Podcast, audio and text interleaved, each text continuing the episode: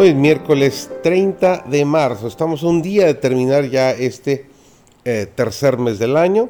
Estamos comenzando nuestro segundo trimestre del maravilloso estudio de el Génesis.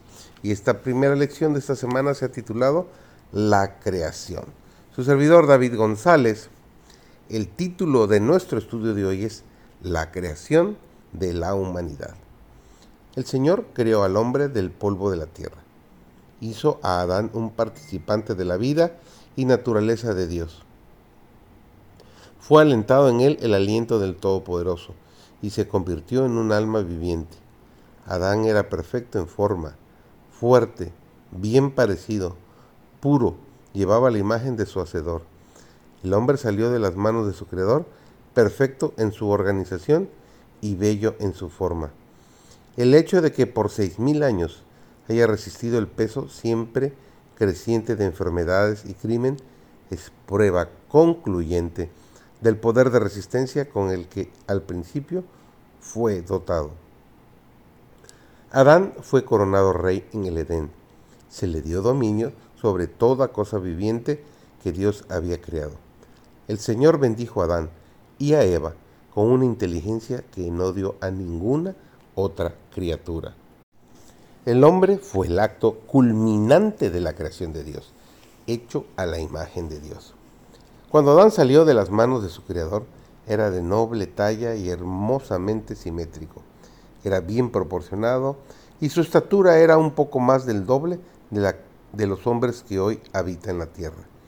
Sus facciones eran perfectas y hermosas. Su tez no era blanca ni pálida, sino sonrosada, y resplandecía con el exquisito matiz de la salud. Eva no era tan alta como Adán. Su cabeza se alzaba algo más arriba de los hombros de él. También era de noble aspecto, perfecta en simetría y muy hermosa. Creados para ser la imagen y gloria de Dios. Adán y Eva habían recibido capacidades dignas de su elevado destino de formas graciosas y simétricas, de rasgos regulares y hermosos, de rostros que irradiaban los colores de la salud. La luz del gozo y la esperanza eran en su aspecto exterior la imagen de su mismo Hacedor.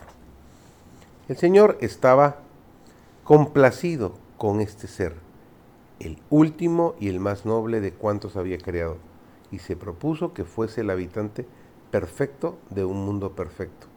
No quería, sin embargo, que el hombre viviera en soledad. Dijo, no es bueno que el hombre esté solo. Haréle ayuda idónea para él. Dios mismo dio a Adán una compañera. Le proveyó de una ayuda idónea para él.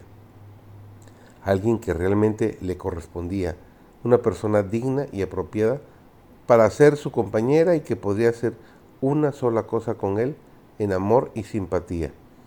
Eva fue criada de una costilla tomada del costado de Adán.